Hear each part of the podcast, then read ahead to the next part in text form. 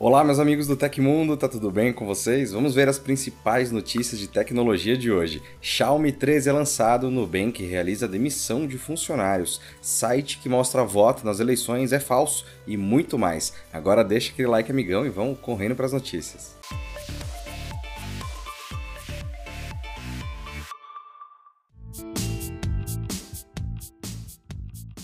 A Xiaomi oficializou o lançamento da série top de linha Xiaomi 13 na China. Os novos celulares Xiaomi 13 e Xiaomi 13 Pro foram apresentados em um evento realizado no último domingo. Em destaque, os smartphones usam o novo processador Premium Snapdragon 8 geração 2 da Qualcomm. Para mais, os aparelhos têm até 12 GB de memória RAM e opções de até 512 GB de armazenamento interno. Além do visual fino que remete aos recentes iPhones da Apple, outro atrativo são as câmeras desenvolvidas em parceria com a empresa alemã Leica. Adotando bordas curvas, o Xiaomi 13 Pro usa uma tela LTPO de 6,73 polegadas com resolução Quad HD e taxa de atualização variável de 120 Hz. O painel ainda tem brilho máximo de 1200 nits e suporte para HDR10 Plus e Dolby Vision. Para fotos de qualidade, a câmera tripla traseira tem um sensor principal Sony IMX989 de 50MP e tamanho de 1 polegada. O restante do conjunto é composto por uma unidade ultra-wide de 50 megapixels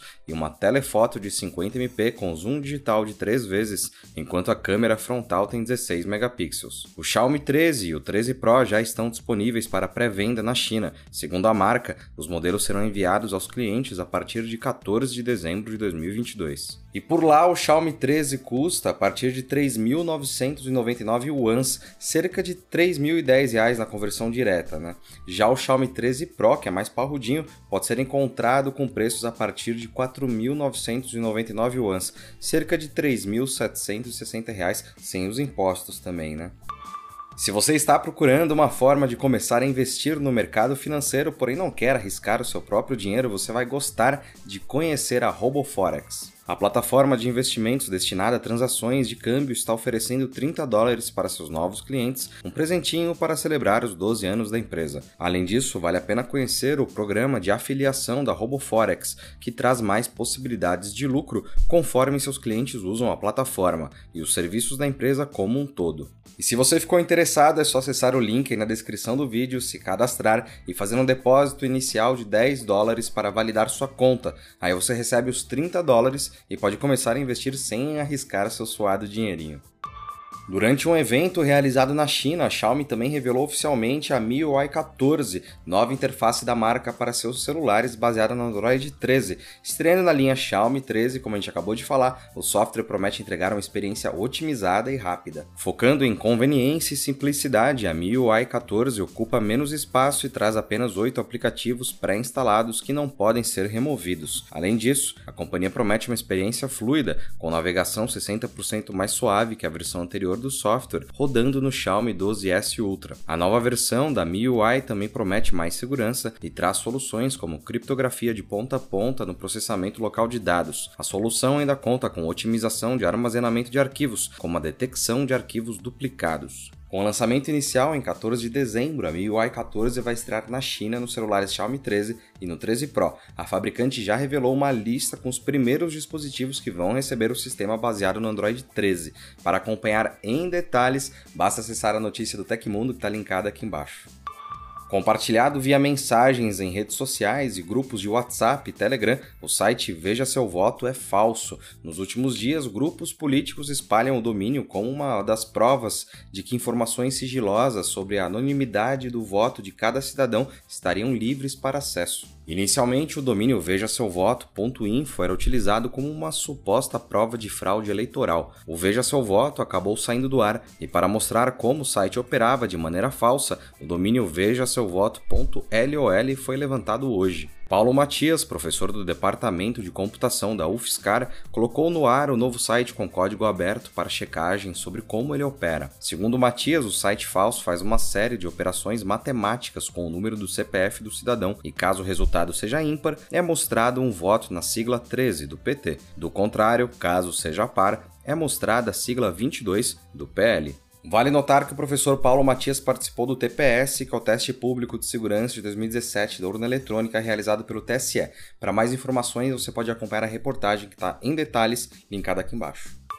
O Twitter Blue está sendo relançado na segunda-feira e dessa vez parece que a coisa vai funcionar rock solid, como prometeu o novo dono do passarinho azul, Elon Musk. A assinatura mensal será a mesma anunciada no início de novembro, 8 dólares ou 42 reais, e no, e no caso dos dispositivos com iOS, 11 dólares ou 58 reais para pagar os 30% de comissão da loja da Apple. A primeira tentativa de implementação da verificação paga de contas aconteceu de forma desastrosa em novembro, duas semanas após a entrada triunfal de Musk na sede do Twitter. A liberação geral sob o rótulo de democratização, implantada pelo bilionário, logo se transformou em uma verdadeira farra de trolls que, por 8 dólares, obtiveram suas autenticações e passaram a publicar as suas costumeiras barbaridades na rede social. Mais atenta, a empresa agora promete ficar de olho nos abusos, o que já começa no cadastramento. Quem quiser ostentar a marca de verificação azul no Twitter terá que registrar seu número de telefone após a assinatura do serviço. Porém, uma vez obtido o status de verificado, os usuários poderão alterar seu identificador, nome de exibição e foto de perfil. Por isso, o Twitter vai remover a marca de seleção azul periodicamente para voltar a checar as contas com o selo. Além disso, os assinantes do Blue terão acesso a alguns bônus futuros, como a possibilidade de postar vídeos mais longos, ver menos anúncios, sobre vídeos em 1080 pixels, além da desejada edição de tweets. Na semana que vem, o Twitter lançará as marcações dourada para empresas e cinza para contas governamentais, em substituição ao antigo selo oficial.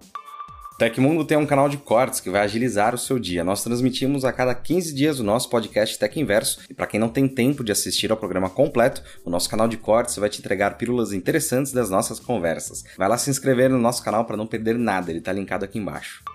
Em outubro, o Google anunciou os testes iniciais do Google Passkey. Agora a alternativa para as tradicionais senhas está disponível para a versão estável do navegador Google Chrome 108 para Windows 11, macOS e Android. A tecnologia da Big Tech usa chaves de acesso em sites e apps compatíveis. Segundo a empresa, o recurso gera códigos que não podem ser reutilizados em casos de vazamentos e que são compatíveis com os diferentes sistemas operacionais e navegadores. No Android, os códigos do Passkey podem ser sincronizados com o gerenciador de senhas do Google ou apps de credenciais compatíveis. Após o primeiro login com a tecnologia, o acesso vai aparecer na lista de preenchimento automático. Ao realizar um login no Chrome no Android, o navegador vai perguntar ao usuário se deseja usar senha ou chave de acesso salva. Caso escolha a segunda opção, será exigida uma autenticação do bloqueio de tela. Para usar o Passkey no computador, o usuário pode usar um dispositivo Android ou iOS para configurar o primeiro acesso. Segundo o Google, a chave de acesso não é compartilhada pelo aparelho quando o login é realizado e exige exige uma leitura de um QR Code. Os usuários do Windows 11 e macOS podem gerenciar os acessos por meio do próprio navegador,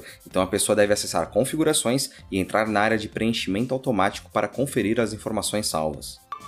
A onda de demissões em massa no setor de tecnologia chegou ao Nubank. O banco digital realizou na última semana cortes nas áreas de recrutamento e seleção, com 22 funcionários desligados da empresa, de acordo com o broadcast. Os cortes afetam o ritmo de contratações, além de congelar algumas vagas. O Nubank, porém, afirma que as demissões são uma movimentação normal e que qualquer empresa está sujeita, dizendo que trata-se de reajustes necessários. No Instagram, Cristina Junqueira respondeu a seguidores sobre as demissões, afirmando que pequenos ajustes pontuais e esperados para alinhar o time com os objetivos da empresa para o ano que vem, sem citar o número total de demitidos. O banco disse, em nota ao site Seu Dinheiro, que contratou no último ano mais de 2 mil trabalhadores, chegando a 8 mil funcionários. Para 2023, a fintech prevê crescimento do quadro e possui mais de 100 vagas abertas no Brasil. O momento das demissões foi justamente na semana em que o Nubank completou um ano da abertura de capital na Bolsa de Nova York. Recentemente, a empresa também lançou sua conta digital no México. Ou seja, no panorama geral da companhia, as demissões não são tão significativas quanto outras realizadas no setor de tecnologia.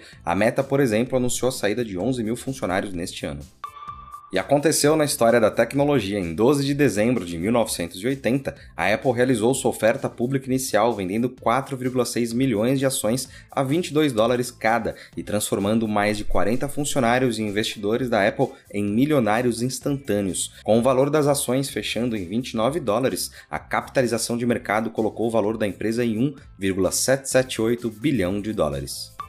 E se você gostou do nosso programa, pode ajudar muito a gente mandando um valeu demais aí embaixo. Todos os links estão no comentário e descrição. E essas foram as notícias do Hoje no Tecmundo dessa segunda-feira. O nosso programa vai ao ar de segunda a sexta, sempre no fim do dia. Aqui quem fala é o Felipe Paião e amanhã tem mais. Você pode me encontrar lá no Twitter pela Felipe Paião. Espero que vocês continuem se cuidando. A gente se vê amanhã aqui no Tecmundo. Um abração e tchau, tchau.